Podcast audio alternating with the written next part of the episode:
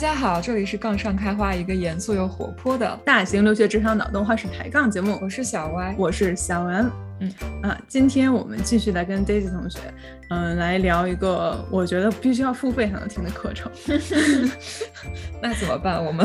放出来了，是希望大家能够在微信公众号里面给我们打个赏。对，我们最近微信公众号开了打赏功能，大家可以给我们打赏几块钱的，喝个奶茶。目前收到了五块钱打赏，是来自 YG，对，来自于我自己的这个内部测试，有点心酸。对对对，感感谢大家请我们喝奶茶。如果如果有兴趣的话。没兴趣的话，也可以在 Apple Store 啊，还有小宇宙，还有喜马拉雅等平台给我们留下一个啊好评，嗯，感谢三连。那 今天的这个课程呢，之所以我我觉得需要付费，是因为是因为上期我也说，我们之前商学院院长他就总念叨，就是在所有的 MBA 课程里面，像 MBA 课程都多多贵，是不是？然后 这个大家学生公认的最有用的一门课就是就是 negotiation，啊，它是这绝对是一门艺术。然后你可以想象的是，它其实充斥在我们的生活。方方面面，就可能小到你出去买个东西，然后大到你去谈你下一份工作的薪水，包括你买这种房子之类的这种特别重大的这经济上的一些决策。嗯，所以我是已经准备好记笔记了的。好的，那我们就废话不多说，就听 Daisy 来给我们讲一下 negotiation 的艺艺术。哎 呦，这个说的压力太大，因为我觉得我自己并不是一个呃谈判的这个一等一的 好手，就是也还在学习之中。但是我会觉得，因为我工作的这个嗯内容，就逼得我有的时候必须要真刀真枪的要在这个钱上面 跟对方争一个高下，所以可能嗯你必须要经历这个过程，嗯，所以会有一些经验啊。我觉得首先是我自己心态的一个调整。啊，我不知道，就是你们的这个成长经历啊，但我觉得我从小的被教育都是。吃亏是福，是吧？就是父母并 没有，并没有说哦，你好像什么事情都要学会怎么给自己去争取这个利益。嗯，就是你的这个文化里面，其实可能中国又是比较传统的这种重农轻商，好像对于你对一个事情在钱上面或者是在利益上面特别斤斤计较，反倒是一种非常负面的一个一个态度。所以就变成可能从小到大就这方面的技能就没有被训练起来。而且不知道大家会不会觉得。可能因为从小的这个，无论你在学校还是在这个社会生活当中，好像都有一个非常强的一个一个更高的一个制高点的一个权力机构，他会帮你做决定，所以并不是双方一个自由协商的这样的一个气氛。很多时候其实不是市场来决定，而是有一个更大的一只手在决定，所以往往可能我们就会丧失这一方面的一个能力。嗯，我自己在最开始跟别人谈这个价格，或者是谈一些呃细节呀、服务的一些 terms 的时候，嗯，我经常会非常的情绪化。就是说，有的时候别人跟我说不行，我就会把它理解成两种，就是第一种是这事儿真的不行，就是人家肯定是不愿意干的，我不会把这个当做一种信号或者是一个开始，不会把它当做一个正面的一个讯号。第二个呢，我会认为对方没诚意，肯定是觉得这个这个事情他没有什么这个兴趣和诚意要跟我谈，所以呢，我也会给自己一个负面的一个暗示，就觉得。啊，这事儿肯定没法谈了。但是往往呢，我会觉得我们在北美工作，你就会发现，呃，美国人对于谈事情这件事情，他是很开放的一个心态，他觉得万事皆可谈。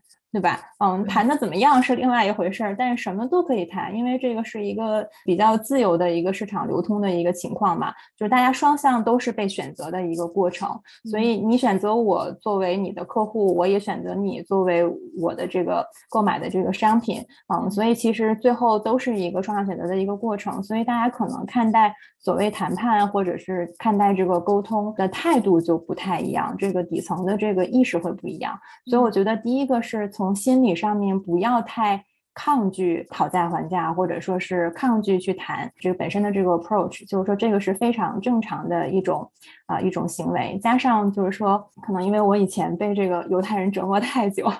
就是他们经常都是说，这个世界上的资源就只有这么一点点，对不对？就是说，不是说你一定要去抢，但是你不抢也就没了。所以就是说，你这个市场只有这么大，呃，如果你不去争取的话，其实最后你的利润就是会被别人吃掉。而且当别人占了你的便宜的时候呢，他并不会感谢你的，他只会觉得你不懂，对，就是你不懂这个市场，你就当了冤大头。而且就是说，这个会使得你后续的很多合作都会节节败退，因为他一开始就发现他你其实对这个东西没有一个非常清晰的认识，或者你没有一个很强的这个沟通的能力或者谈。判判的能力，可能在后续所有的服务，他都会压着你，所以你会一直都没有一个主动权啊。所以我觉得这个是第一个要纠正的一个，就是关于谈判的一个心态吧。我觉得可能也是中西方文化的一个差异，至少在我身上，我觉得是有很大的一个不同的一个感受。嗯，我觉得这个非常的一针一针见血，我觉得。好像的确是在美国，就越来越觉得好像谈判是一个就 expected 的事情，并不是在说就是平时生活中买东西，很多人生活中买东西有时候是一口价，但是在公司里边的一些谈判总是好像是有这样一个 back and forth，就好像一口价对方就接受了这个事情，好像总觉得是是亏了的。不如我们来讨论一个问题，是不是基本上都要有 negotiation 的或者谈判的这个过程，否则总有一方会觉得亏了。我我觉得其实你说谈判，可能就是这个中文翻译过来这个词就觉得特别的正式，嗯，但它其实也就是沟通的一种方式，对吧？就其实只是一种沟通的一个方式，也就是说，其实万事都可以沟通。啊，只是说你用什么样的方式能够更快达到你想要的目的，这样子可能有技巧的沟通会比较有利于你当时的这个出发点。我自己是觉得在工作当中吧，我觉得的确是需要有所谓的这个谈判的这个过程的，因为它是一个不断调整双方预期的一个过程。除非你今天卖的是 iPhone 十三。就是它是一个非常透明的一个东西，所以它就是明码标价。那你基本上就是呃没有任何谈的这个空间。那么这个也说明你这个这个品牌它本身的这个形象非常的强。嗯，就他前期已经花了很多 marketing dollar 去建立的他这样的一个壁垒，就是说没有人可以去跟苹果去讲价去议价啊，所以就是说最后开你作为消费者，你只能去花这个钱去买到你要的一个产品。对，但是在很多产品它如果不是明码标价，它是有空间的话，嗯，特别是它的这个价值，嗯，是有波动的时候，其实你需要通过谈这个过程让消费者。包括就是说，你要卖家去了解你这个产品在市场到底值多少钱，它这个预期是需要不断的去被调整的。比如说我自己做做销售，我就会发现，如果一开始这个客户就从来都不讲价格，嗯，他一定会在事后的某一个时间点爆发出来一个另外的问题，啊，因为他睡到半夜三更就会想说。这一单我是不是亏了？我怎么忘了讲价呢？嗯，对，即使最后其实大家可能证明他没有去谈价格，他的价格可能也是非常好的。但是他如果没有这个 exercise 去做，他就总觉得自己好像错失掉了这个机会。其实 bottom line 是他自己不知道这个东西。是不是值这个钱？他如果对这个没有一个很好的判断的话，那他午夜梦回的时候，就经常觉得自己是不是做了一个错误的决定。午夜梦回啊，的确是的呀。我我我自己其实也会对，但是比如说我前段时间我自己买房的时候，我是二十四小时之内就做决定了嘛。嗯，但是可能我我我已经 closing 了之后的半个月，还会经常想说。这房子我是买贵了还是买便宜了？就是也也会自己去问自己啊，对。但是后来，嗯，你可能三分钟之后自己一想，就是说所有的这个竞品其实我都已经看过了，嗯，然后整个周边的这个价格其实我也都了解过了，我心里也明白，低于这个价格我是买不到这个房子的，嗯啊，高于这个价格，那市面上有很多选择，但是可能超出了我的预算，我是不会去买的。所以就是最终还是是说，你作为一个销售或者你作为卖方，你要不断的去调整对。方的一嗯，他对产品的一个认知，就当他明白低于这个价钱他选不到比你更好的产品的时候，他才会做一个比较 firm 的这样的一个决定。嗯嗯，其实听下来感觉核心的逻辑并不是说一定要改变你们现在的这个 proposal，就是 negotiation 的结果，很可能跟 negotiation 发生之前并没有任何变化。但是你要的是大家心里面都有一个新的 alignment，就是说大家的期待或者说大家对于这件事情的理解应该是加深了的，就让双方其实在意愿上都更愿意现在这个 deal 的达成。然后这听起来是一个比较合理的 negotiation。嗯，有的时候我觉得很多呃新的销售，他经常可能会跟我讲，就是他会觉得最后这一单没有谈成，是因为折扣不好，嗯，是因为价格没有达到他买家的这个要求。但其实我觉得很多时候都不是，最后其实不是因为价格的这个一个点或者两个点决定了你整个的这个交易，而是你在跟对方说这个价格的时候用的是什么样的一种方式。对，就是你有没有让对方理解到这个价格是他能拿到最好的这样的一个一个价格和这个商品它本身能够带给他的这个价值。如果说你跟客户进入到一个折扣的拉锯战，那基本上这个是就是没完没了的一个对话了。而且最后你给了他打个 九折八折，他反倒越来越不敢买。嗯，对，因为他如果对像你说的，他对这个产品的价值他没有认知，其实他是希望从你嘴里听到不的。很多时候客户都是这样，他需要从你嘴里听到一个确切的一个答案。然后当你自己不确定自己的产品是什么样的一个价值，你不断的调整，说那不如我送你一个车位吧，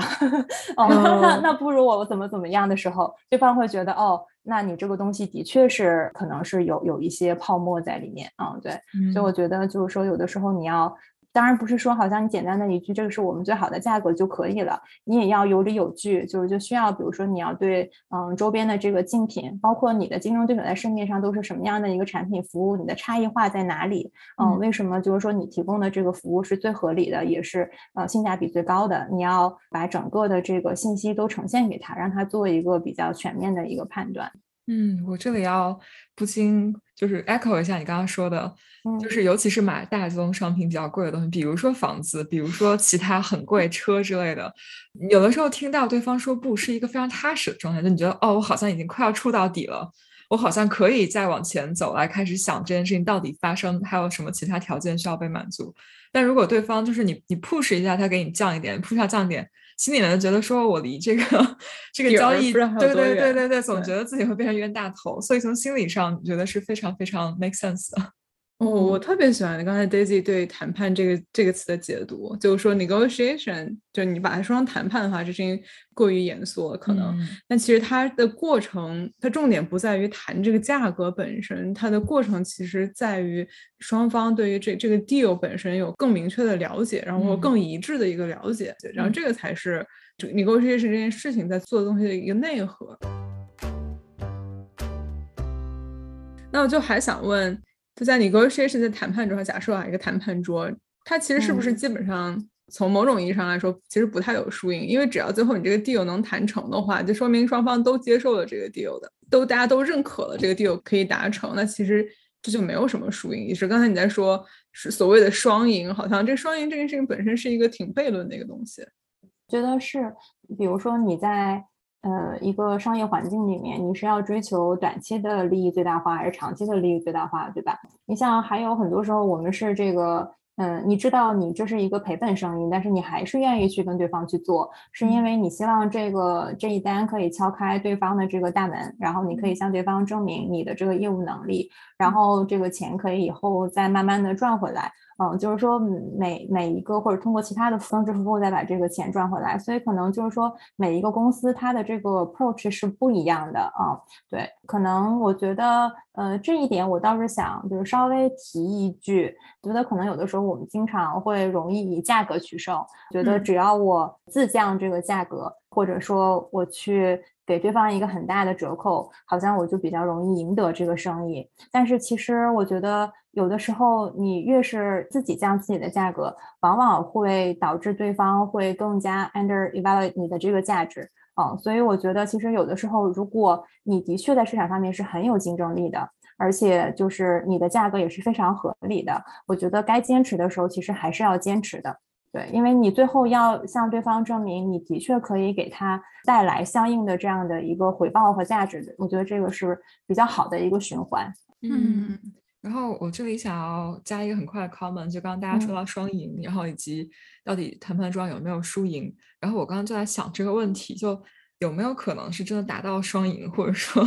大家能够都很开心的状态？其实。我在想，很多时候就是你哪怕再来说，其实客观上是没有一个真的一个 good deal，对两边来说，到底我是赚到了还是赔了？赔了，我觉得应该是有一个客观的，但赚到了，我觉得很难说。大家很多时候说的双赢，可能就是你的最后结果跟心理预期比较相符。就有没有可能有双赢呢？我觉得是有的，就是大家的心理预期都不是很高。如果说中间在 fifty fifty，然后一开始两个人都设置了一个比较 realistic 的情况，然后最后导致就实际谈成的两边都觉得，哎，比我想的要好一点。然后这样子两边就可能非常开心的 就达成了所谓的双赢，但你说事实上是不是应该 fifty fifty？可能也不是，就是又回到一开始我们聊的，可能谈判这个过程就不应该追求是一个客观，或者说就你也追求不了，因为没有这样一个 goal。对，然后更多的只是加强自己的心理的一个认知和认同感，就让双方都能够对于这个合作有一个更深层次的认同。嗯，然后那？如果是我们接受这个逻辑的话，像刚刚 Daisy 说的，就是你打价格战真的不是一个好的策略，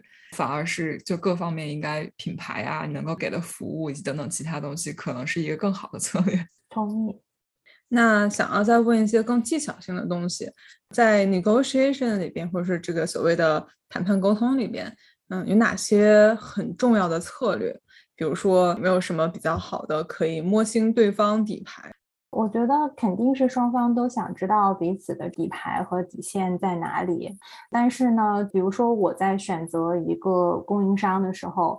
他给我报的一个价钱，我肯定希望在这上面是有一定的这个折扣空间的。但是就是当你跟对方提出这样的诉求的时候，你也要需要做一定的背景调查，你要大概了解这个市面上跟他同样类型的产品，大概它的这个服务费用是多少。当你以一个比较有理有据的这样的一个方式去跟他讲的时候，啊，我觉得一般可能你成功的这个比例是比较大的。当然，如果说你的这个 approach 是非常强势，或者说可能这个价格你知道他根本就做不到，但是你还是想先杀个价，那有的时候可能很多人他可能会会去问对方，啊，就是说。你这个东西，你你的报价，比如说是一个 million，但实际上我的预算只有一半，但是我又很想用你的产品，你说我怎么办呢？就是说你要你要 抛这个问题给对方，就是有的时候就是说你你大家总是说 it's nothing her to ask，就是你总是有的时候你把问题抛给对方，让对方去帮你想一个解决方案，有的时候会有意料之外的答案，就是与其大家都在这里纠结说。这个一加一是不是能等于二，还是说这个东西到底应该就是收多少钱？有的时候可能你告诉对方一个你的期望，对方可能他会比较灵活的根据你的期望去做调节。然后其实你什么都没有付出嘛，你只是问了个问题，就你的成本是非常非常低的。嗯，对，因为哪怕说你拿了另外的一个竞品去跟他比较的时候，他也有很多说法，他可以跟你说，哦，这家公司跟我的服务可是完全不一样的。对吧？可能他做的产品是比我低端的，然后他的团队可能很多都是 outsourcing，那我全部都是 in house 的，所以我的效率会更高。我从来都不会 miss 掉我的这个 deal，就他会有很多很多的理由给到你。所以当你提供很多信息给对方的时候，其实如果对方足够聪明，他永远都可以把这个球打回来，因为他就有了一个基准点嘛，他知道说你的参照物是什么了，所以他会比较容易在回复你这个不同的这个说法。但是当你问他一个。很虚空的问题的时候，就是你给他一个很开放的一个问题的时候，其实他只能从自己身上找原因，他只能自己来想办法去满足你的需求。那么，我觉得往往可能你会得到一个，就是说更接近你想要的一个答案啊。我觉得学到了，因为因为他刚才说的 Daisy 刚举例子这个话术，我觉得就是以前自己在试图 negotiate 的时候犯过的问题，就是类似那种 A 给我 quote 这个价格，然后跟他说哦，可是 B 可以给我另外一个价格，然后他就会跟我说那那我跟 B 不一样，然后我跟我跟 B 之间有没有这么这么多的差别？你可以你可以付那个钱去用他们那个 service，但是我们跟他们是不一样的。然后这种就的确像 Daisy 说的，他会有很多。可以打回来的空间，对，嗯，在这种情况下，我一般都是先去做自己的 research，对，因为我觉得这个其实哎好难啊。任何时候，其实大家 negotiation 会发生，都是基于这个信息不对称嘛。如果大家都有整个全部的精确的信息，那这个不用发生了。你这个应该值多少钱，我愿意付多少钱，这个都是放在台面上的。所以我有的时候会进入一种进入一种叫什么 analysis paralysis 的状态，就觉得说，那我要 做一个 decision，我是不是应该有更多的信息？但其实很难。但是我非常同意 Daisy 说的，就是问问题，这是一个可能投入回报比最高的一个方式，就你什么都不用干。不用像我一样在这边搞一堆有的没的，直接就抛给对方。他如果真的是有一些比较过人之处的话，这个问题应该是非常容易回答的。嗯，就是如果他想要跟你合作的话，他可以比如把它的自己的这个服务拆解成几个 phase 不同的阶段，是吧？啊，可能它第一个阶段能够满足你百分之七十八十的这个需求，比如说你要做一个网站，它就已经可以上线了。那么如果你需要在这个网页上面再添加购买功能或者什么的，它可能再会有额外的这个服务。但是就是说，它会根据你的这个预算，看看它能不能先给你一个更简化的一个方案。所以我觉得有的时候可能，与其总是逼迫自己去增加预算，或者怎么向对方靠近，有的时候可能你问几个问题，让对方向你靠近。可能你会更轻松一点，然后也会有不同的思路。那我觉得有的时候大家也不要这个，就是过分的去讨价还价。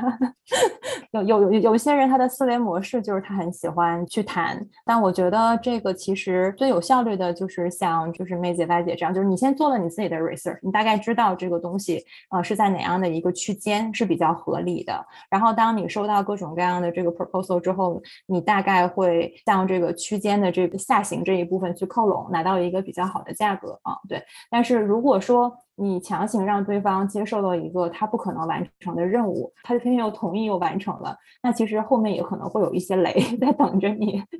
对对，所以就是说大家可能要保证好这个平衡，然后就是可能在这个沟通当中，我觉得就是就看你是什么样的一个沟通的方式，但我觉得你的这个语气和身体的这个语言其实都是很重要的。因为大家在这个你的沟通当中，能够从你的语气当中获得很多的信息。同样的一个问题，他会觉得哦，你是试探性的问问我吗？随意一问吗？还是你就觉得事情只能这样了？你想办法吧。所以就是可能这个需要一些锻炼，或者是需要一些练习，让你在那样的一个语境下能够更好达到你的效果。嗯嗯，哎，那又想要再问一个更技巧性的问题，就是在沟通里边亮自己的。心目中的这个价位这件事情，嗯，我我有的时候会搞不太清楚，我是应该先亮还是应该就一直不亮，就让他去猜，那就觉得他可能在这沟通中会有一个不太一样的一个一个效果，嗯，不知道你是怎么看待这件事情？尤其是我可以给一些更 specific 的的情境，然后比如说，比如说找工作的时候，找工作要跟对方谈薪水，然后很多公司会问你的薪资预期。我就看到有很多网上的 HR 就说你你不要告诉他你预期的数字具体到底是多少，因为你说了以后，你不知道你这个数字在对方他那个区间里面到底是是一个是一个什么位置。就如果你说了一个数字，在他对方这个区间里面比他低，那可能就刚好就卡着你给的这个数字就给，因为反正你已经跟我说了你预期是这个，然后我也给到你这个，我也没有任何的 incentive 去给你多一点。嗯，另外一种情况就是你可能给他比他这个区间要更高，然后呢这个时候他可能也就。看看就拉倒了，然后就，但是所以我不不是很确定，在实际上平时遇到的更多的这种 negotiation 里面，就如果有有选择的话，要不要亮出来自己的心理预期？我自己觉得你还是需要给对方一些确定的信息，只是这个信息的真实度就看你自己去把握。对，因为有的时候对话是需要往前去进行的，嗯，因为就是对方如果。除非他真的只有你这一个目标客户啊，否则的话，就是说他也会排他自己的这个时间的这个优先级。那么首先就是说，如果当他从你这边获得了一个比较确信的这个信息之后，比如说你说你的预算是一百万，那么他才能够快速从这些信息当中筛选出来最适合你的产品。当然，可能你实际上的预算是一百一十万。可能其实你是有一些这个弹性空间的，但是可能你不想一开始就是把自己的这个预期告诉他的这个这么高，因为他可能就会给你看一百二十万的，啊，对，所以就是说你可能会稍微调整一下。但我觉得最后其实大家的目的并不是在这里聊天，并不是为了谈，你的目的是为了达到你想要的东西。所以我觉得在适当的阶段给对方一些确信的信号，是增加对方觉得你们会成交的信心。当他有了这个信心的时候，他会更愿意向你靠拢，因为他觉得他自己没有在做一个无用功。所以我觉得就是说，你肯定要有技巧的去谈，但是也就是适当的这个释放一些信息，我觉得只会让你这个整个过程更加加速。嗯嗯。非常同意刚刚说的加速，我觉得呵呵 就是很多时候，嗯，虽然说可能大家都会担心说它是会有 anchoring effect，就是像刚才 M 姐举的例子，但是也有过经历，就是大家都不说，对吧？大家都担心真的会吃亏。然后到最后发现浪费了巨多的时间，因为你们两个从一开始就从根本上就是不 align 的。嗯，然后这种时候就是大家不一定真的要给底牌，但是就先摸一下底吧。要不然两边？其实这种情况真的挺 frustrating 的，就是大家都会担心自己吃亏，但是到后面发现你们俩一开始这个就不是一个 level 上的对对对对对，这个东西就还是避免一下。同意的，就是说，嗯，你像比如说我们做房地产，有的时候很多客户，你最怕的是，就是他永远都不跟你讲清楚他自己的这个需求是什么，所以你只能替他去猜。那其实最后我认为吃亏的是客户，就是说他最后其实是错失掉了很多好的机会。啊，嗯，因为我们作为他的这个就是市场上面的一双眼睛，对吧？就是说我没有办法去帮你锁定你所需要的产品，因为啊，你没有给我你的这个需求，所以就是说，如果当这个产品出现的时候，我也不会第一时间想到你啊，因为我觉得这个跟你没有关系。所以就是说，作为这个买家，他有的时候也需要给到就是对方一个比较明确的方向。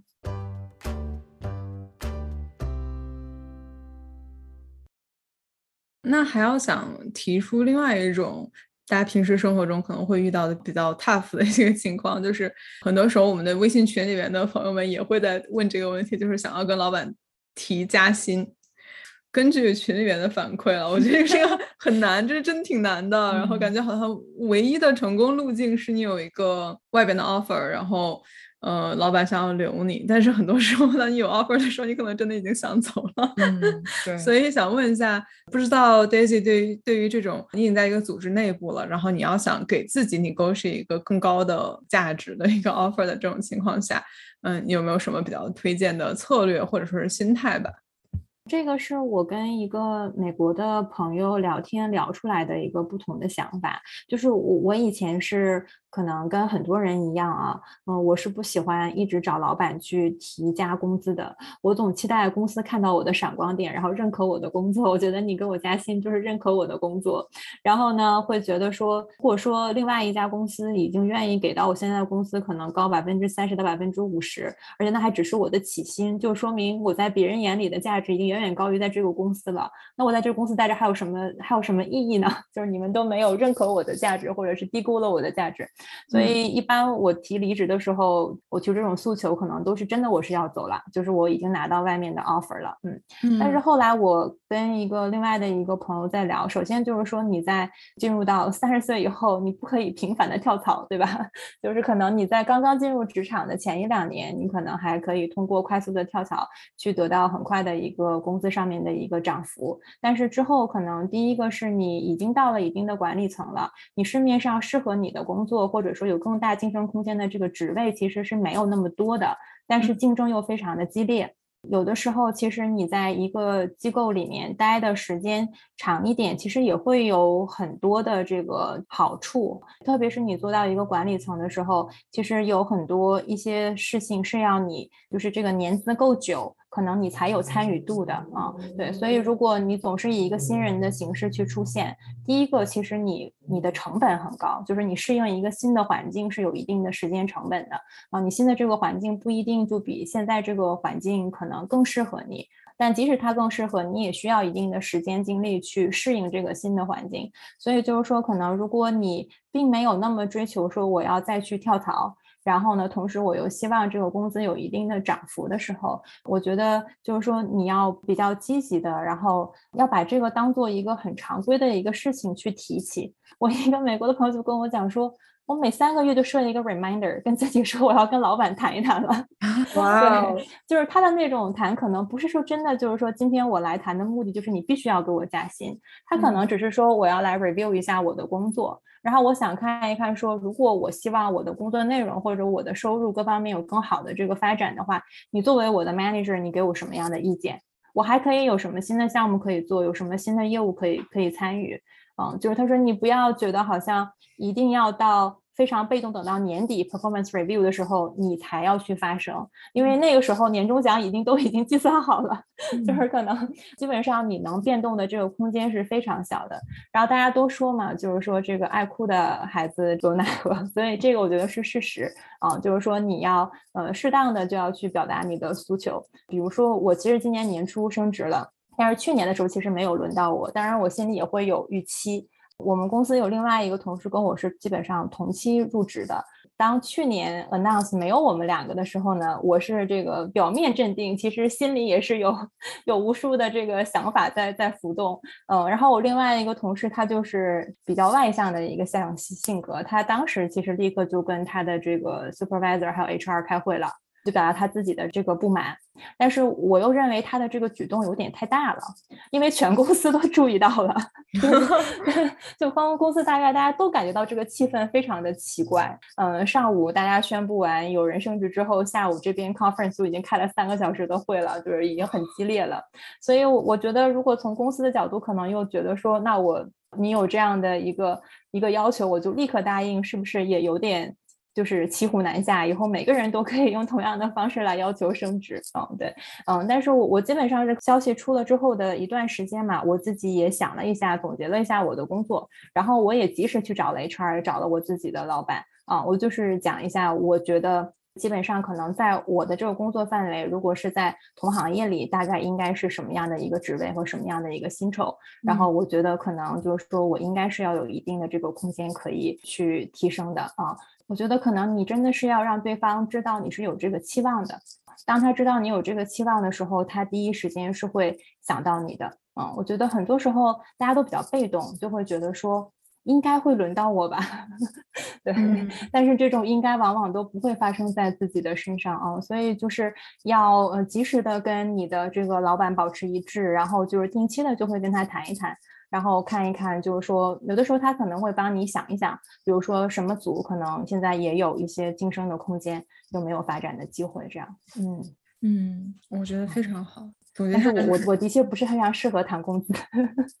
没有，我觉得觉得其实已经已经是一个很大的一个观念上的一个转变了，就是要谈就不要被动的等着好的事情发生，不要被动的等着嗯我的福报他会 怎么怎么。对，但是呃，我又想说一点，就是感觉在有一些公司，可能你是有这个 negotiation room 的，但是在另外一些比较大，就是薪资。薪资调整比较相对确定，就比如说你会根据你的 performance 来调整你的呃 reward，这样子的话，可能一直跟老板抱怨要加薪，也许不一定有用。但是呢，我觉得像刚才 Daisy 说的，还是要谈，就是你可以跟他表示我不满意，就是老板就他其实不一定真的能帮你做什么，但你要保证这个 message 能够到他那边去，他下一次有机会的时候能想到你就可以了。嗯，而且有的时候我觉得你要给老板一个理由，他为什么要给你加薪的。嗯，就是反正钱也不是他的，是吧？就是说，如果 公司真的是能够给你加薪，然后你会工作的比较愉快，效率比较高，把事情做了，其实他是开心的。但是他也需要一个理由去帮你争取。所以有的时候你的这个沟通是大家一起来帮你想一个理由，到底什么理由可以让你加薪呢？啊，就是比如说我我去跟我的 HR 谈，他也会说，他说哦，那比如说你现在要再往上升，你想要升 VP 或升什么？那你你要看一下，比如同公司或者是同行业里面这样。职位的人，他的工作和你现在的工作的这个呃内容到底有哪些的这个差别？或者说，你有些东西你已经做了这个他的工作了，只是我们还没有 match 这个薪资嘛？但是还是有一些 skill set 其实你是不具备的。那么如果你现在不具备，未来六个月你打算怎么通过一些实际的工作去把这一方面的这个能力提升，而且要体现在工作业绩上面？这样子他才好去向上去为你争取啊，所以我觉得就是说你多去跟他谈，了解一下双方的这个期望的这个差别，然后把这一块儿给他补足了，我觉得还是多少会有一些空间的，至少你会向对的方向去努力。嗯。其实刚才 Daisy 说的一个点是我并不是每三个月要去跟老板提一次报加薪，对，但是我我至少要向他展示我有比较大的像是这种职业的进取心，嗯，就是我想要再 grow，我想要再要更大的 scope。其实从一个 people manager 的角度来讲。我不怕别人来跟我说他想要升职，我更怕的情况是他不想要升职，就是因为升职算是一个美国这个俚语里边的这个一个胡萝卜。然后如果你让他觉得他完全这个公司没有任何发展的前景的话，那他有什么动力他会去更好的就是 self driven 啊，然后就做这种更积极努力的这样一些事情。嗯，为什么要进去呢？我不能躺在原地吗？可以躺在原地啊！希望老板也摆摆明自己的位置啊！你就付这么点工资，你凭什么要求我这么积极主动帮你干活？所以才有这个胡萝卜呀！就是你干得好一点，你就可以涨工资。那你现在一根不够啊！你涨了涨涨百分之五，干嘛呢？通货就涨多一点，涨多一点。所以在这里号召所有老板多 motivate 一下你的员工，就涨涨多一点，是吗？我非常同意。那我们其实刚才讲了很多理论上的知识，嗯，也有实践上的。嗯，好，就很好奇，Daisy 最近有没有遇到什么比较精彩的 negotiation 的案例，跟大家说一下，这样我们也更加有一些比较容易想象、比较容易理解的例子，来更深刻的想一下应该如何的来进行谈判。可以分享一两个我最近还在谈的 deal，不同的角度了。我先说一个我自己作为。啊，既是买方又是卖方嘛，就是说我们有一个零售的空间。然后是需要找到一个买家的，然后这两个零售空间其实都已经有了这种租客，一个是一个这个小儿科的一一个医生诊所，就它已经 build up 了，然后另外一个呢，它是一个这种 fitness center，就健身房性质的。然后大家也知道，在疫情之后，其实像健身房这种行业的这种零售空间是受到非常大的影响嘛，特别是在纽约 lockdown 之后，就是说政府又有很多政策，其实很多这些租客都是一直欠着房东的钱没有。给的，那么在这样的情况下，其实现在 retail 的这个 value 是被市场低估嘛？那么我们要卖，其实是相对而言比较有挑战的一个市场。那么我现在有一个买家呢，其实他的这个资质各方面都很好，那么他很想来买我们的这个空间，但是呢，他有一个很大的一个心理的障碍吧，一个 concern 就是关于我们这个健身房的这个空间未来能不能就是正常去交租。所以大家其实前期基本上一两个月，他们在做尽职调查，然后包括他们贷款银行都对这个就是健身房行业的这个未来不是很看好，所以在给贷款的时候，其实也都是非常紧张的，就很难拿到一个比较好的利率。当时呢，我们最后就是说，其实价格已经谈到非常白热化了，已经没有什么空间，其实再再去谈了，对，但是。后来我们就想说，如何能够把这个对话能够让它往前推进啊？就大家不要僵持在这个价格，因为就是无论价格有多低，对方的这个疑虑其实是解决不了的啊。就是说，嗯，除非我们愿意大放血，否则的话可能很难达到共识。所以后来我们就想了一个方法，就是说我们可以把这个买价里面，比如说一部分的钱。作为一个这样的一个一个 reserve fund 放到这个 escrow account 里面，那也就是说，如果他在购买了这个零售空间之后，如果这个健身房的这个业主他有交这个房租，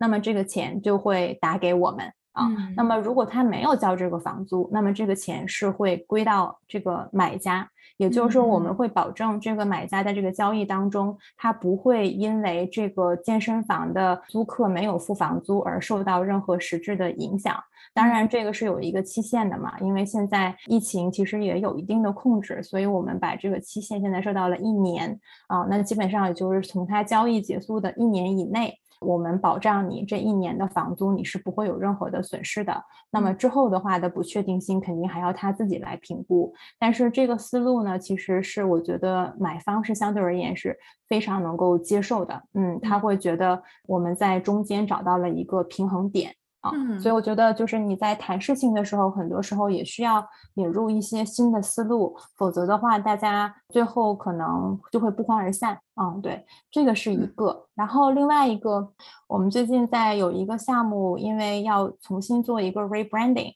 那么就要面试市面上很多的这个 branding 的这些公司，因为我觉得其实做品牌这个东西是非常。虚的一个概念，可能可能做 PR 或做 branding 的朋友来喷我，但是我的确是觉得这个东西是很难量化的，所以有的时候你很难说什么样的品质就出来的作品应该是呃什么样的一个价位，因为这个在他们眼里都是艺术品嘛。对，所以当时我们就面试了很多公司的报价都非常的贵啊。我这里之所以说它贵，是因为这也不是我们第一次做这种高端楼盘的这个啊品牌策划了。嗯，就是跟其他的这种相应的产品，因为对于我们开发商而言，可能说我另外的，比如说其他的产品，假如说 A 产品，它的这个单价可能要比现在我要重新做 rebranding 的这个产品。这个 B 项目可能是要低百分之三十的，但是我整个大楼的 sell out value 其实是一样的，也就是说这个楼全部卖完，我能拿到的钱，我的利益是一样的。那么即使这个 B 项目你更高端，我如果收益是一样的，那我的投入不应该更高，要不然的话我的收益就会打折扣了嘛。对，所以就是说，当这些 branding 公司来 pitch 我们，就会说，哦，因为你以前的那个项目便宜，是因为它的产品的定位各方面都是不一样的，我们是更加高端的一个一个设计，所以这个整个的费用就会更高。所以就是说，一开始这个给我们的一些报价，我们觉得都是非常贵的。呃，我们的这个销售公司呢，他就说要跟我们来聊一下整体的这个价格，哪一些项目我们想要做，哪些项目我们不想要做，然后哪一些价格我们觉得可以接受。我们当时跟他打这个 conference call 的时候呢，其实我们就没有按照他的思路，就是去跟他谈这个价格的细节。可能一方面我是出于礼貌，我会觉得如果他认为他自己做一个效果图是要收五千美金一张的话，我说你只值两千，可能也不太 不太近人情。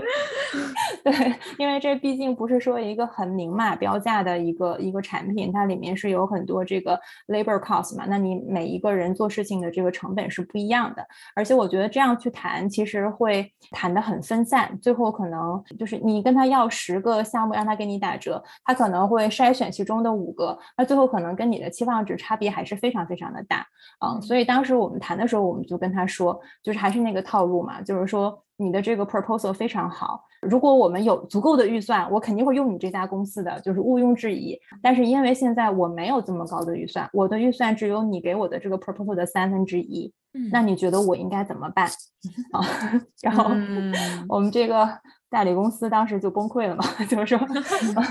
那你这个实在是预算是不可能完成的任务。嗯，我说我理解这个肯定是很难做，但是我说我我们很 flexible 的，就是说你这个钱能做到什么程度，你给我出一百。包括市面上其他的公司，我也想了解一下啊。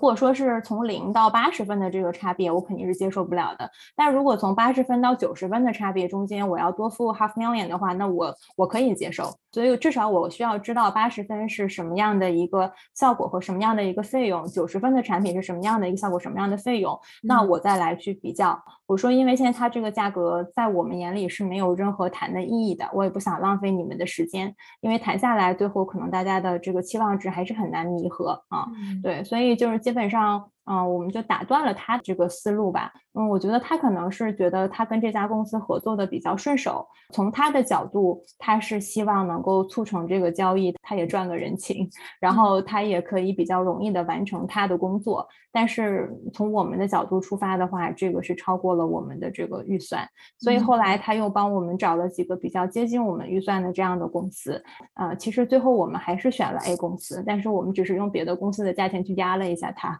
啊，对，对，我们就是说这个 B 和 C 呢，价格会更好一点，但是呢，可能我们的确看到 A 的这个这个出品是要更好的。那能不能，比如说我们稍微加个五万、十万的，然后呢，你帮我出一个其他的方案？嗯，最后他们也是帮我们出了一个折中的方案。嗯，所以应该就是比较近的，是可以达成一个就是一个合作吧。嗯，对，所以我会觉得有的时候。你在谈判的或者是沟通的过程当中吧，你要非常清楚你自己要什么。就是当别人反复质疑你的时候，比如说我们做这个 rebranding，我的这个销售公司就一直跟我说这是不可能的，